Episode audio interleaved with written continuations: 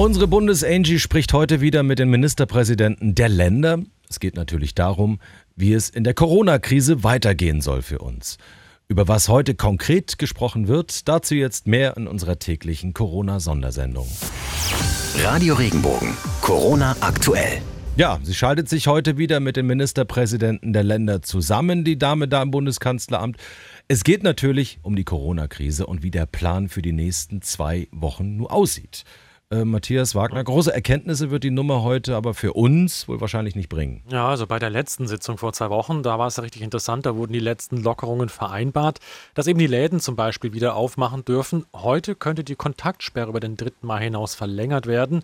Weiter werden Schulen und Kitas Thema sein. Wichtiges Thema wahrscheinlich auch für, für alle äh, Fußballfans vor allem sehr wichtig, wie es da weitergeht bei der Bundesliga. Ja, die Deutsche Fußballliga hat ja letzte Woche schon gesagt, dass man ab dem 9. Mai wieder spielen könne. Natürlich nur ohne Zuschauer im Stadion. Hier hatte DFL-Chef Seifert gesagt, dass jetzt die Entscheidung bei der Politik liege. Regenbogen 2 Sportreporter Francesco Romano. Der Bund möchte eine einheitliche Regelung, ähnlich wie beim Mundschutz. Die Entscheidung, wer, wo und wie spielen und trainieren könne, das sei aktuell noch Ländersache. Die Sportminister halten eine Fortsetzung der Bundesligen ab Mitte Mai grundsätzlich für vertretbar. Und auch vom Arbeitsministerium gibt's grünes Licht. Laut Bayerns Ministerpräsident Söder muss das Robert-Koch-Institut noch grünes Licht geben. Das RKI sieht vernünftige Überlegungen, äußerte sich bislang aber nicht konkret zu Geisterspielen.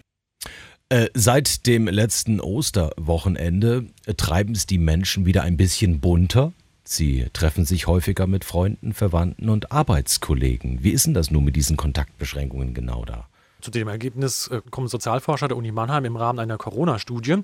Der baden-württembergische Regierungschef Winfried Kretschmann warnt vor zu schnellen Lockerungen der Corona-Maßnahmen. Wir dürfen diesen Zwischenerfolg, den wir dem Virus in einem großen gemeinsamen Kraftakt abbringen konnten, nun aber nicht selbst wieder gefährden. Wir dürfen jetzt nicht leichtsinnig werden, sondern wir müssen weiter auf das setzen, was uns in den letzten Wochen stark gemacht hat, auf Verantwortungsbewusstsein, Geduld, Disziplin und Zusammenhalt. Kretschmann sagt, wir müssen lernen, mit der Pandemie zu leben. Das heißt, für viele Monate Abstand halten und Masken tragen müssen. Erst vor knapp zwei Wochen hat ja Deutschland wieder ganz, ganz, ganz langsam aufgemacht. Die ersten Läden, wie zum Beispiel Modetechnik oder auch Bücherläden, durften wieder öffnen. In der Politik gibt es da auch Stimmen, die noch mehr Lockerungen fordern. Äh, vielen Deutschen geht das aber offenbar zu schnell. Ja, das zeigt zumindest eine aktuelle Umfrage der Meinungsforscher von YouGov. Jeder Zweite sagt demnach, drückt mal lieber auf die Bremse. Nur gerade mal 15 Prozent der Befragten geht es zu langsam mit den Lockerungen. Und es gibt wieder eine neue Studie aus den USA, die macht vielen Corona-Patienten oder die es vielleicht noch werden könnten Hoffnung.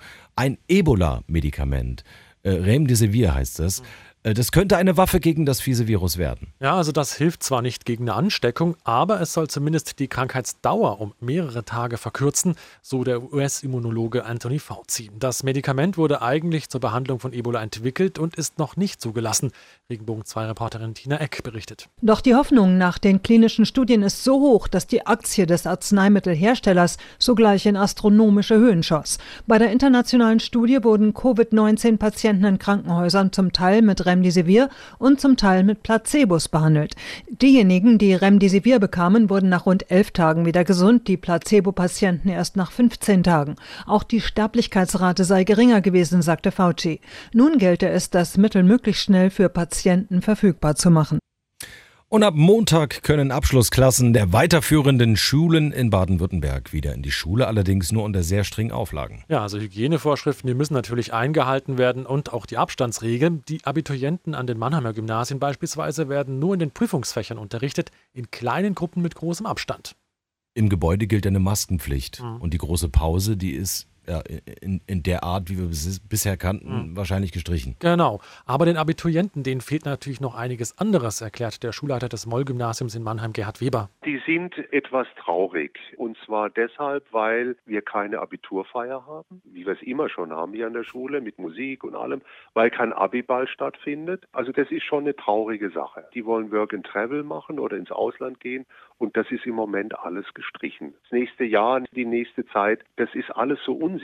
Da müssen wir natürlich hier von der Schule gucken, dass wir äh, möglichst viel Sicherheit bieten. Zur Vorbereitung der Abi-Klausuren bleiben die Schüler höchstens sechs Stunden in der Schule und viele Kurse werden weiterhin digital unterrichtet. Die Prüfungen selbst finden dann aber ab Mitte Mai unter normalen Bedingungen statt. Und dann haben wir noch eine Null, also auf die man besonders stolz war, zum Beispiel im Schönau hier im Odenwald.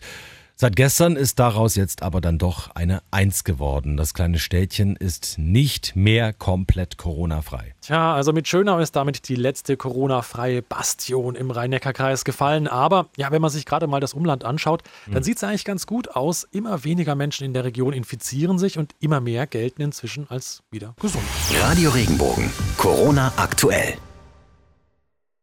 Wenn dir der Podcast gefallen hat, bewerte ihn bitte auf iTunes und schreib vielleicht einen Kommentar. Das hilft uns sichtbarer zu sein und den Podcast bekannter zu machen. Dankeschön.